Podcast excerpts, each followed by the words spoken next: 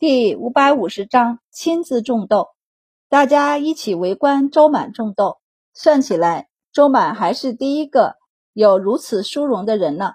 大半个太医院的太医都在这儿了。萧远正亲自操刀，在他的手臂内侧开了一个小口子后，将豆苗种上。种好以后，萧远正道：“行了，周太医，好好休息吧。休息是不可能休息的。虽然他种豆了，但人并没有住到病区，而是依旧住在自己的院子里，只是他的院子锁了起来。”西饼和九兰也搬到隔壁院子里去住，不过卢太医却给他搬了不少东西过来，都是这一次试验者的脉案和数据。这是三分之一，念在你种豆的份上，剩下的三分之二我承担了。满宝无语，他默默地收下了这些东西。于是满宝除了饮食清淡外，只能在院子里扭一扭、散散心外。日常和之前并没有太大的区别。第二天傍晚，满宝就有些发热了，他自己是不太摸得出来的。但过来看他的卢太医，只一眼就看出他在发热，一摸额头，的确是低热。于是看了一眼他的手臂，满宝也盯着手臂看，还没有出痘，可能要再等一天，明天看看吧。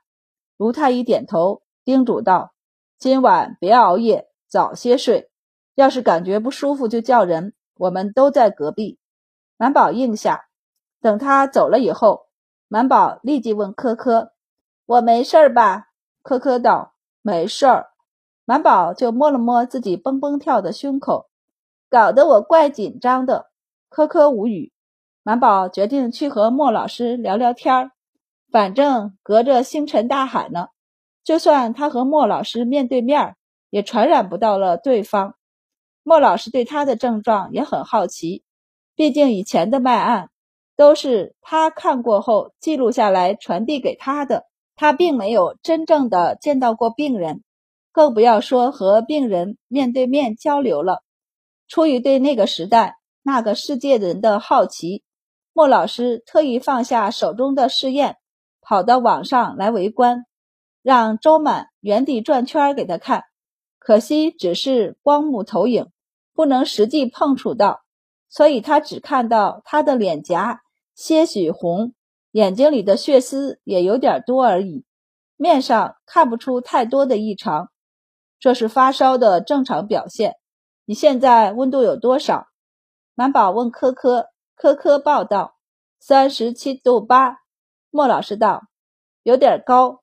按照这个温度，你应该快出痘了。这两个小时你注意一下，它要是还持续升温，那就要小心了。莫老师道：“你的体内有解毒剂，按说就算是感染了天花，也要比一般人痊愈的更快些，危险性也小一些才对。”莫老师说的不错，周满的危险性的确不大，他最高温度也就是三十七度八了。才躺下，还没睡着时，他就感觉手臂内侧有点痒，抬起手臂，就着灯光一看，就看到冒出了一颗痘。满宝松了一口气，立即问科科：“我现在体温是多少？”“三十七度七，还下了一点。”满宝眼睛大亮，忍住抓挠的感觉，老实的把手放在腹前睡觉。虽然手臂是真的很痒。他很想抓一抓，但他也是真困。今天他把交过来的脉案和数据整理汇总了一半出来，好累的，也没有歇午觉。再有一点就做完了，而且发烧真的好困，头还有点晕。满宝胡思乱想着，眼皮越来越沉重，就觉得手臂上的痒也远离他而去，于是他就睡着了。满宝夜里醒过来一次，被痒的，他烦躁的翻了几个身，忍着不抓，后来才又迷迷糊糊的睡了过去。第二天，满宝被亮光照射而醒，他一下从床上蹦起来，撸了袖子就看手臂内侧，看到三颗紧挨在一起的痘，他便伸手摸了摸自己的额头，问道：“科科，我多少度了？”三十七度，这么准啊！科科是。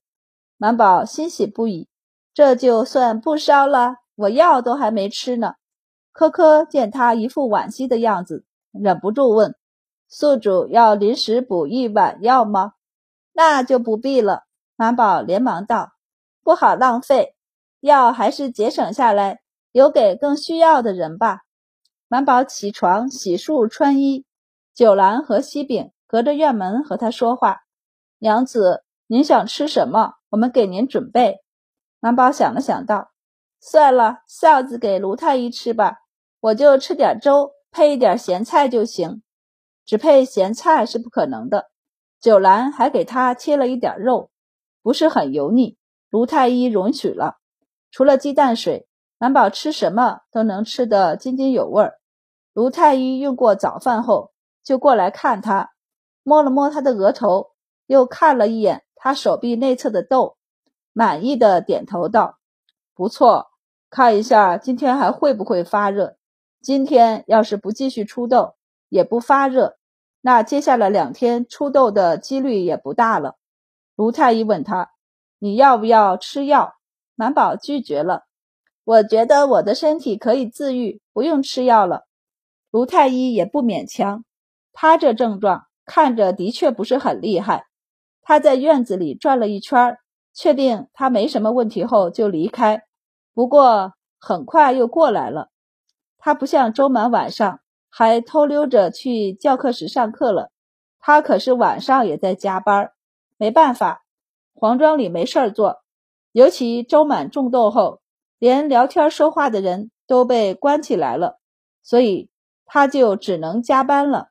加班的卢太医速度快，已经把手上的脉案都整理好了，他的数据拿过来给周满，俩人就对照了一下，做了个汇总。于是，这两次的试验数据也汇总出来，可以直接放进档案里存起来。卢太医呼出一口气，看着周满道：“现在就缺你这一例了。”满宝对自己很有信心，问道：“卢太医，我种过豆了，你要不要让你家的小孩也来种？”卢太医道：“我儿子年纪不小了，他不好种。那不是还有孙子吗？”卢太医无语。我还没有孙子，哦哦，孙女儿也是一样的。您怎能厚此薄彼呢？卢太医道：“他才一岁不到，那有点小啊。”满宝想了想，回头和肖院正谈一谈。我记得他有个孙子已经六岁了，应该合适。卢太医不说话了，还点了点头。满宝的痘成熟的很快，而且只持续低烧。再没有烧上三十七度八过，不过两天痘痘就成熟结痂，已经快能够剥出来了。萧院正他们也来看过，满意的点头。皇帝听说一切顺利，忍不住翘起嘴角和白善道：“过不了多久，此一病魔就能从我大晋消失了。这是不可能的。太医院做过预估，就算所有十六岁以下的少年。”不抵触种痘，那至少也得七八十年后才能断绝天花。可是，先不说十六岁以下的少年愿不愿意，他们目前也没有能力覆盖到大晋的每一个地方呀。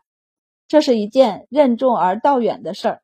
萧远正私底下和手下们说：“国泰民安之下，怕也得两三百年，谁又能保证？”接下来的二三百年就国泰民安呢？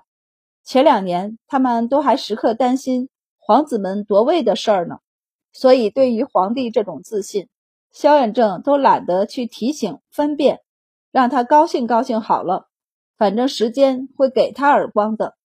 白善都知道不可能，因为地方上很穷啊，远的不说，就说七里村那边牛豆的豆苗谁来负责吗？县衙吗？还是县医署。对了，罗江县现在都还没有医署呢。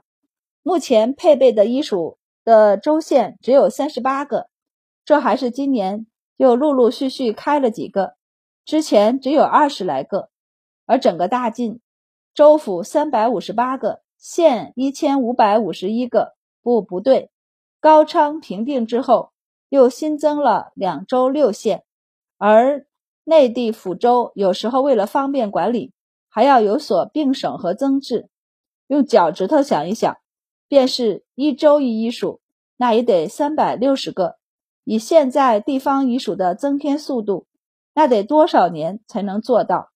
皇帝得不到认同，却不妨碍他自娱自乐。他自己畅想了一下后，就高兴地把魏知招来，问雍州新城计划进行的怎么样了。魏知表示地方已经勘测完毕，他们在皇帝指定的范围上移动了一下位置，让新城能够更好地发挥奇效。不过，大部分还是在皇帝指定的范围内。皇帝看了一下，很满意，当时就批复了，让工部去建造。魏之却拒绝了，并提议要将新城的建造往后移一个月。他道：“陛下，此事正是农忙，等忙过了夏收，再征收劳役吧。”没错，说是要工部建造，但那也是工部统领。做工的人还是要征收丁役，皇帝略一思索就答应了，只能惋惜的再退后一个月。白善跪坐在一旁，静静的听着，暗想：一个月后没多久就要秋收了，相当于大家全年无休，劳动强度这样大，恐怕雍州一带的成丁日子要不好过了。也不知道户部打算给他们吃什么东西。从小就看过服劳役。并做过一系列调查，甚至写成文章的白善知道，对于丁义来说，他们的艰难之处不仅在于劳动的强度，还在于他们的饮食上。其实只要饮食跟得上他们的劳动强度，他们多是可以忍受的。但以他多年来的经验来看，地方县衙给的食物是很难跟得上丁义的劳动强度的。白善胡思乱想着，皇帝已经打发走了魏知，难得忍不住话和白善泄露了一点机密。周满的食邑不是在岳阳吗？那边要建新城，他可以在他的食邑边上建些商铺之类的地方。白善愣了一下后道：“陛下，耕地上不能建造房子，更不要说商铺了。”皇帝一噎，片刻后道：“划给他的五百户。”在居住范围之内，总有些荒山野地，建几间商铺还是可以的吧？白善就道：“他们中间还间隔着一个岳阳县呢，和新城不通。”皇帝就只能表达惋惜了。回后宫后，就和皇后道：“岳阳的县令也不知怎么想的，将周满的十亿划在了临近万年县这边。今儿要是不是白善说，朕都还不知道呢。”皇后问他：“你怎么想起来问周满的封地了？”朕不是看他忠诚贴心吗？想着再赏也赏不了他什么东西了，就想着送他些什么东西。谁知道他的封地不在新城那边，而是在万年县那头，隔得有点远。此事只能了了了。皇后眯了眯眼道：“你想送他什么？”朕想送他个发财之道。皇帝得意洋洋的道。朕原想着让他在自己的食邑上建商铺的，到时候随便租出去就是不少钱。皇后就眨眨眼，半晌后道：“我记得我们在雍州有两处皇庄，有一个在城北之外，还挺大的。你说要给明达做陪嫁。”皇帝点头。西南这边还有个小的，你打算给谁？也给明达。皇帝笑眯眯的。朕已经计划给魏知他们建造新城了，到时候在那里给明达建个别院，再建两条街的商铺，都是明达的。他不是多养了三百的亲卫吗？到时候户部要是不给这部分钱，那就让明达自己养。两条街的商铺应该够养三百人了吧？这样一来，那八百亲卫之中有三百人就算是明达的私兵了。就是将来那什么，公主府也不必还回来，交给孩子们继续用，也免得他们被欺负。皇后看着考虑周全的皇帝，半晌说不出话来。皇帝却还和皇后邀功：“梓潼，你看朕这个安排如何？”皇后静静地看着他，皇帝也慢慢的收了笑容，认真的和他道：“我都考虑过了，未知他们反对不了。地是朕的，大不了不用工部出力，这让太府寺去建造。反正朕一定要建造起两条商铺给明达。”皇帝说到这里顿了顿，和他道：“常玉的封地远了点儿，朕不好如此做，到时候。”朕把京城这边的一间酒楼给他。皇帝说到这里，还有些心疼呢。那酒楼是以前他还在王府时置的产业，生意虽然一般，但他和肃国公几个以前常去那里喝酒。皇后揉了揉额头，提醒他道：“此事陛下先别张扬，等新城建好再说。”皇帝就知道他同意了，立即乐道：“好。”朕一切都听皇后的，才怪！皇后瞥了他一眼，不说话。